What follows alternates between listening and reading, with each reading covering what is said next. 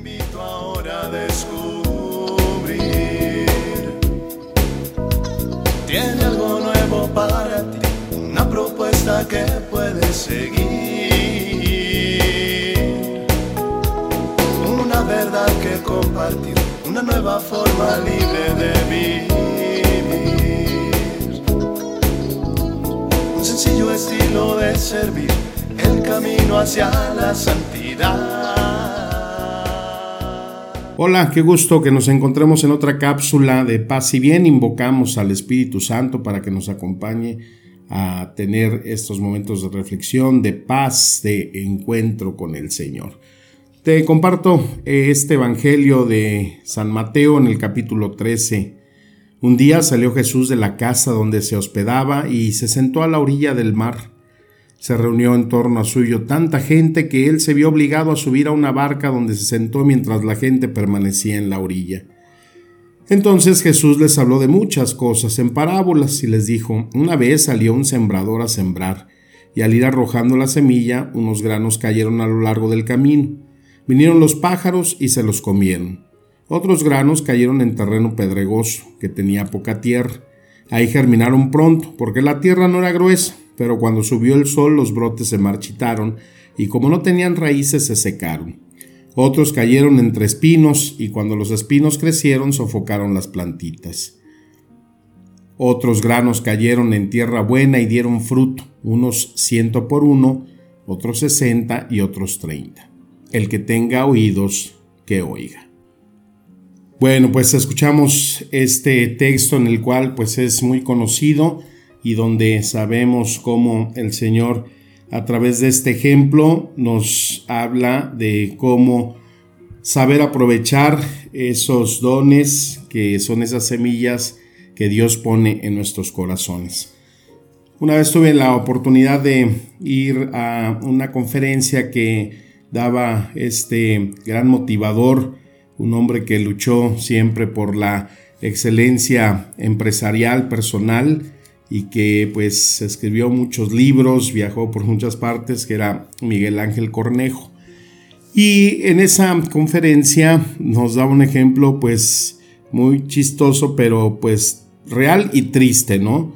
Decía que eh, la empresa de Disney, eh, no sé si alguien haya ido a Disneylandia, yo sí he tenido la oportunidad de, de estar ahí, eh, pues es una empresa que en ese tiempo que nos daba la, conferencia decía que tenía un promedio de 102 mil empleados, la empresa de Disney, y que una de las empresas más grandes de Latinoamérica, que es Petróleos Mexicanos, tenía 140 mil empleados y que ese año la empresa petrolera había perdido más de 4 mil millones de dólares y la empresa de Disney había ganado 5 mil millones de dólares.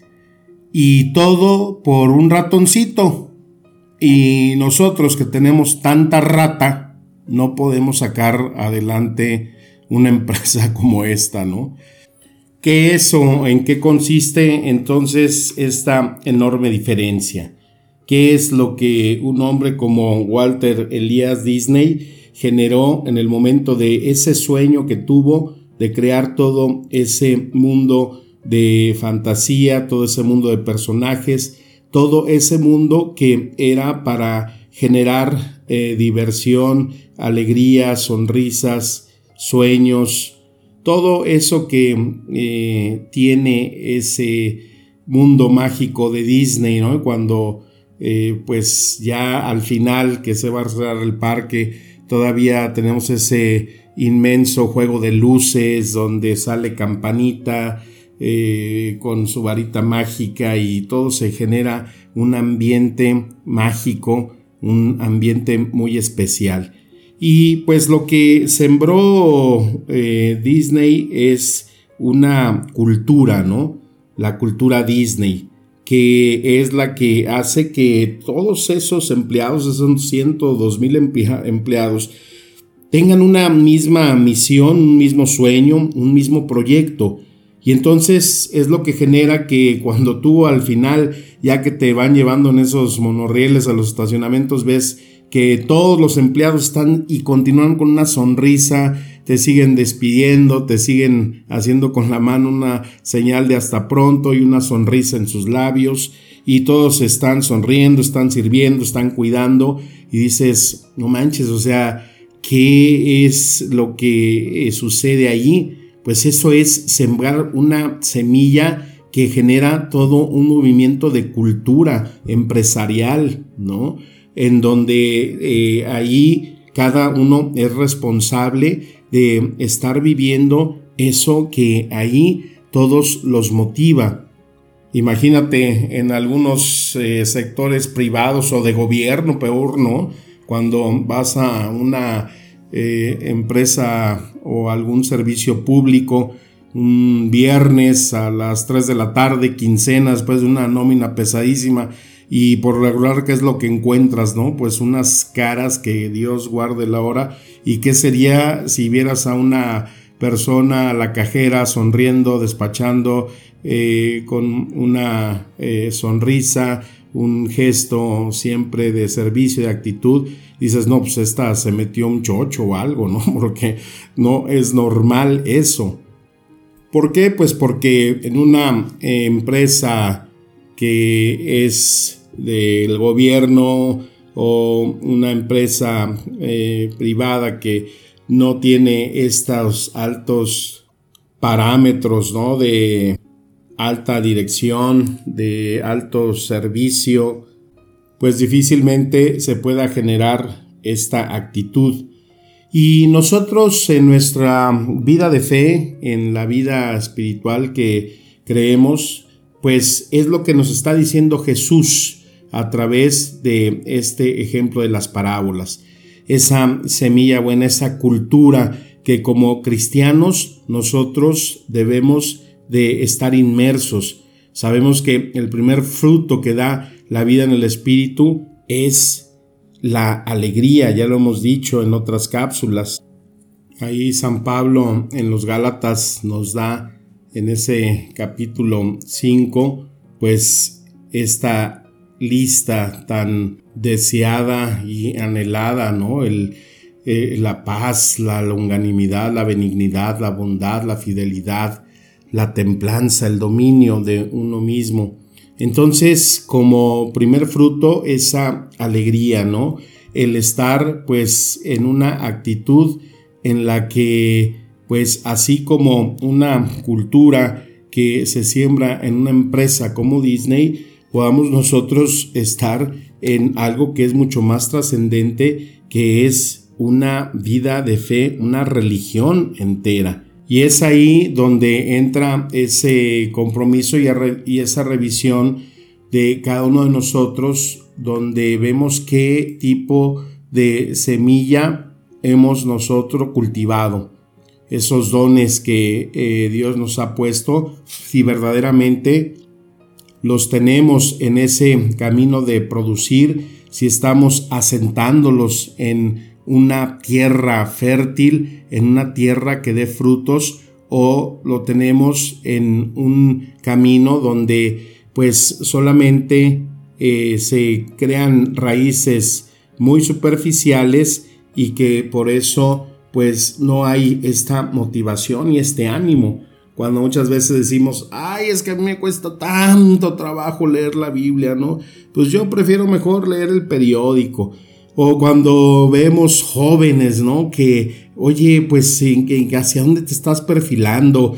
Y ya tienes 24 años, no manches, y, y, ya estudiaste o qué piensas trabajar y los ves sentados con todavía el Nintendo, ¿no? Y el sueño que es pues esperar que salga el nuevo jueguito de mesa porque pues no hay eh, más motivación, no hay más deseo por generar, por producir, por encontrar esos nuevos retos que despierten los talentos, las motivaciones, las responsabilidades que lleva lo que Dios nos pone. Por eso es que encontramos tanta resistencia en una vida de relación. Por eso es que cuando se habla de matrimonio, cuando se habla de formar una familia, de generar y fincar, pues todo un proyecto de vida, pues no se quiere, ¿no? Porque esas raíces están muy superficiales, porque no se quiere eh, entrar en una cultura de, compromiso, de buscar una felicidad, algo a lo que eh, estoy llamado en una vocación que quizás es mi familia, que quizás pueda ser una labor altruista, de servicio, de entrega, pero no fincamos bien esa semilla, esas raíces. Entonces no se puede generar un verdadero fruto. Y es que cuando nos damos a la tarea de cuidar esa semilla que Dios ha puesto en nosotros, pues buscamos tener cultivado ese sueño, esa misión y lo que despierta pasión en la vida. Esta historia de Disney cuando él pues al ver que él mismo probaba muchas veces esos juegos y los personajes que él creó después de haber pasado por muchas pruebas y por haber experimentado fracasos, ahora genera a través de estos personajes todo un mundo, toda una cultura que ha generado sueños, diversión, alegría a tantas y tantas generaciones a través de esos personajes creados. Y que se preocupó porque pues toda esa gente que colaboraba con él tuviera esa misma misión, ese mismo sueño y fuera parte de ese mundo mágico en el cual pues obviamente también había una y hay una muy buena compensación económica, pero es el fincar una raíz profunda, una raíz que esté en lo más profundo de nuestro corazón, de nuestros pensamientos y nos lleve a dar lo que Dios espera de cada uno de nosotros en aquello que nos ha dado. Qué importante es entonces pues no dejar de visionar. Los sueños se pueden generar en nuestra mente, pero la visión tiene que salir de nuestro corazón. Tenemos que estar teniendo siempre esa visión y que sustente esos sueños que tenemos en la vida. A veces he comprobado que pues alguien tenía mucha ilusión de entrar a la facultad y querer ser doctor y ya que una vez tiene el título pues lo tiene ahí colgado, se ha apagado parece que esa visión, ese sueño de querer conocer más, de tener más estudio para alcanzar una especialidad, para seguir teniendo esa pasión por lo que se hace y que es algo entonces que nos lleva también a compenetrarlo con nuestra fe, porque de aquello que nosotros hemos recibido, pues también vamos a tener que dar cuentas qué tipo de frutos estamos dando a través de las semillas, semillas buenas que Dios ha puesto en cada uno de nosotros, en nuestros corazones, en nuestra vida. Qué triste es que cuando una persona ya en el trabajo se ha jubilado, deje entonces de soñar, deje entonces de producir todas esa eh, visión, esas capacidades que los puede llevar a seguir haciendo grandes cosas en tu vida que te generan entonces satisfacciones. Cada uno en la medida que pueda, en el porcentaje de fuerzas que uno tenga, debe estar siempre impulsado a motivar, a producir aquello que mientras tengamos vida nos genere también pasión y sueños. Hay que limpiar de las espinas y el cardo que rodean las buenas semillas y no dejan que den esos frutos esperados por Dios y que con la luz del Espíritu Santo podamos dar siempre y poner en nuestra vida y nuestros corazones lo mejor que Dios nos ha dado. Que las palabras nos sigan administrando espíritu y vida. Te mando un abrazo y un deseo de paz y bien. Amém.